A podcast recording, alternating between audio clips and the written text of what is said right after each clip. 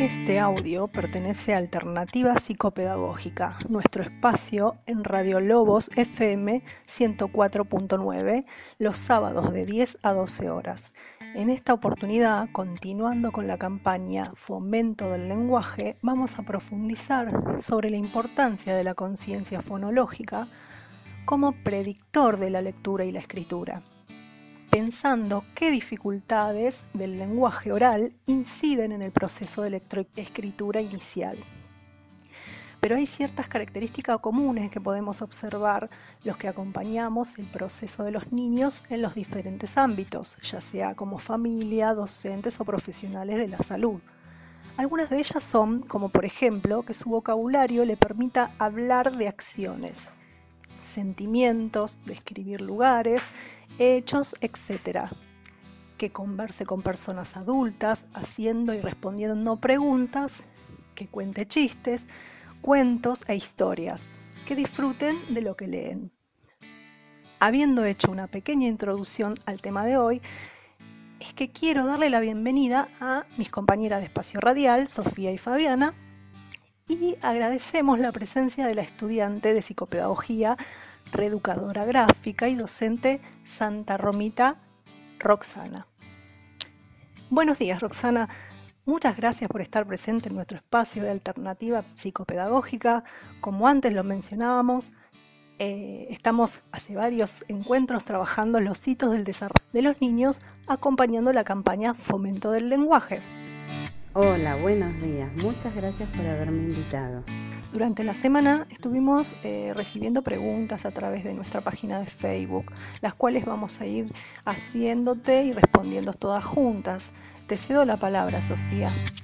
Buenos días, Roxana. Como sabemos, el lenguaje oral y la lectoescritura están sumamente relacionados. Por eso es importante promover actividades sistemáticas para su desarrollo. Los niños y niñas no solo aprenden en la escuela, sino que también aprenden a través de diferentes experiencias, como jugar, al visitar una biblioteca, ir a la casa de alguien a compartir otro tipo de actividades, jugar en la casa, por ejemplo, como poner la mesa, ordenar los juguetes, cuestiones diarias. Es por eso que pensando esto, es que afirmamos que el lenguaje es fundamental para desarrollar el pensamiento, para poder comunicarse con otros y aprender todo lo que le enseñan en la escuela. Por ello, pensamos que el aprendizaje de la lectura es clave, ya que permite acceder a otros aprendizajes más avanzados, como la ciencia, historia, resolución de problemas, etc. Escuchando el aporte de mis compañeras Sofía y a mi experiencia docente, puedo decir que entre las dificultades más frecuentes que presentan los niños que se inician en la lectura y en la escritura está el no reconocimiento de los sonidos del lenguaje oral y la representación mediante las grafías. Sí, como dijiste Fabiana, lo que no hay ahí sería un conocimiento explícito de la conciencia fonológica. Es por ello de la importancia de la misma y lo predictiva que es para que no se observen trastornos en la lectoescritura luego. Roxana, mencionaste conciencia fonológica. ¿Podrías explicarnos bien qué es la conciencia fonológica? Para definir sencillamente conciencia fonológica podemos decir que es la habilidad de analizar, aislar y manipular los sonidos del lenguaje oral.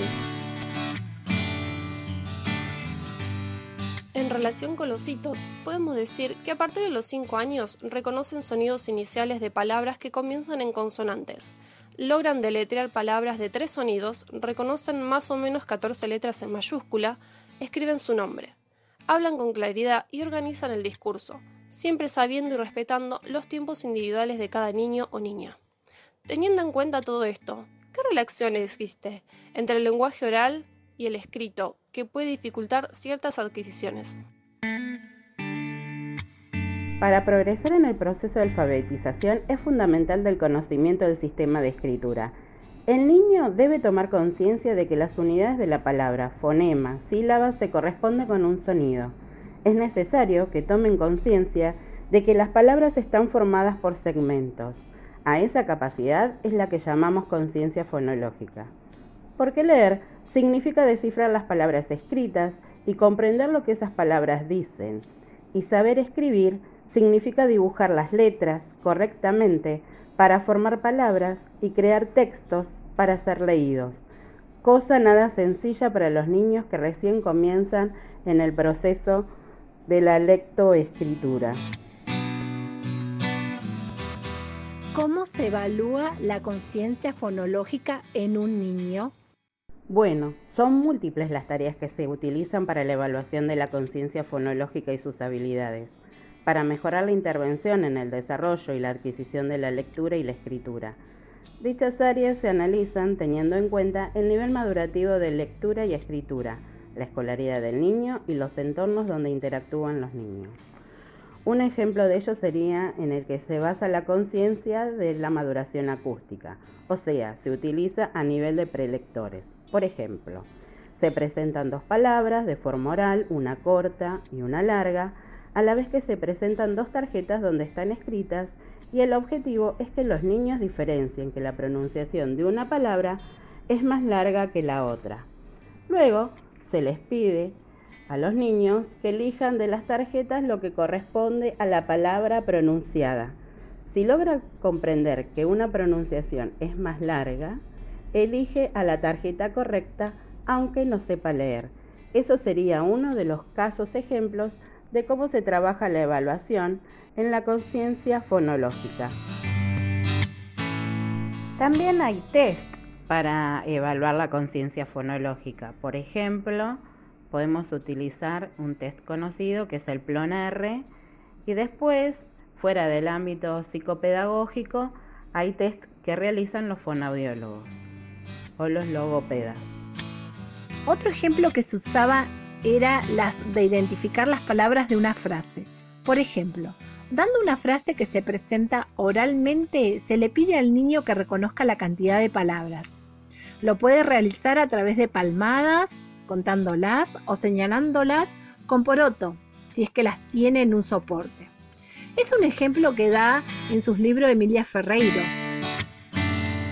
Ese ejemplo es muy didáctico, es fácil, realmente se necesitan pocos elementos, así que es práctico para realizarlo y también en este contexto de encierro, las familias pueden colaborar haciéndolo o proponiéndolo como un juego, así que hay muchos recursos disponibles y que promueven la conciencia fonológica. ¿Cuál sería el posible objetivo de las intervenciones tempranas? Básicamente los efectos de las intervenciones nos dejan en claro que tomar la perspectiva preventiva muestra la influencia positiva que tiene la enseñanza de las habilidades fonológicas tanto en la etapa preelectoral como en la fase de la iniciación al aprendizaje de la lectura. ¿Cuáles son las intervenciones para la promoción y desarrollo de la conciencia fonológica? Principalmente poner en práctica juegos, por ejemplo, donde puedan producir o encontrar rimas de manera verbal con los más pequeños, escritas para los más grandes, jugar con adivinanzas, también con trabalenguas. También podría ser acompañado con imágenes, con los niños pequeños o con los grandes.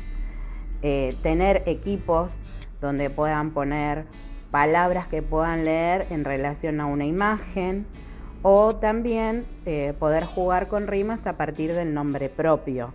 Sería una de las posibilidades que se utilizan mucho en el nivel inicial cuando están aprendiendo a escribir su nombre. Algunas de estas actividades estimulan la conciencia fonológica. La enseñanza inicial de la lectura es una actividad lingüística cognitiva muy compleja es por ello súper importante que los niños y las niñas interactúen desde el principio con todas las estructuras de letras, sonido, palabras, textos. Aquí lo importante es que la lengua se aborda tanto en la escuela como en los hogares, desde una perspectiva amplia que les permita apropiarse de ella por diversos caminos. Por ello, una de mis sugerencias sería importante que en la escuela o en las casas, cuando comience la lectoescritura de los niños, eh, cuando están en sala de 5, de 4 o cuando ya están en primer grado, es que aprendan y reconozcan el sonido de las letras, que no aprendan primero el nombre de la letra, sino que trabajen con el sonido para después aprender el nombre porque en realidad Generalmente se trabaja al revés y esto trae confusiones en el sentido de la conciencia fonológica. Los niños deben conocer el sonido de la letra porque el sonido de la letra difiere del nombre de la letra. Y ahí empiezan algunos inconvenientes, dificultades en la escritura. Así que esa sería también otra pauta que se sugiere para trabajar correctamente la conciencia fonológica. Muchas gracias Roxana por haber compartido con nosotras tanta información valiosa. Les vamos a dejar a la audiencia nuestra página de Facebook donde van a estar todos los recursos y materiales que nos dejaste para que puedan jugar en familia desarrollando habilidades de conciencia fonológica. Muchas gracias a todos por estar del otro lado. Los esperamos el próximo sábado en Alternativa Psicopedagógica.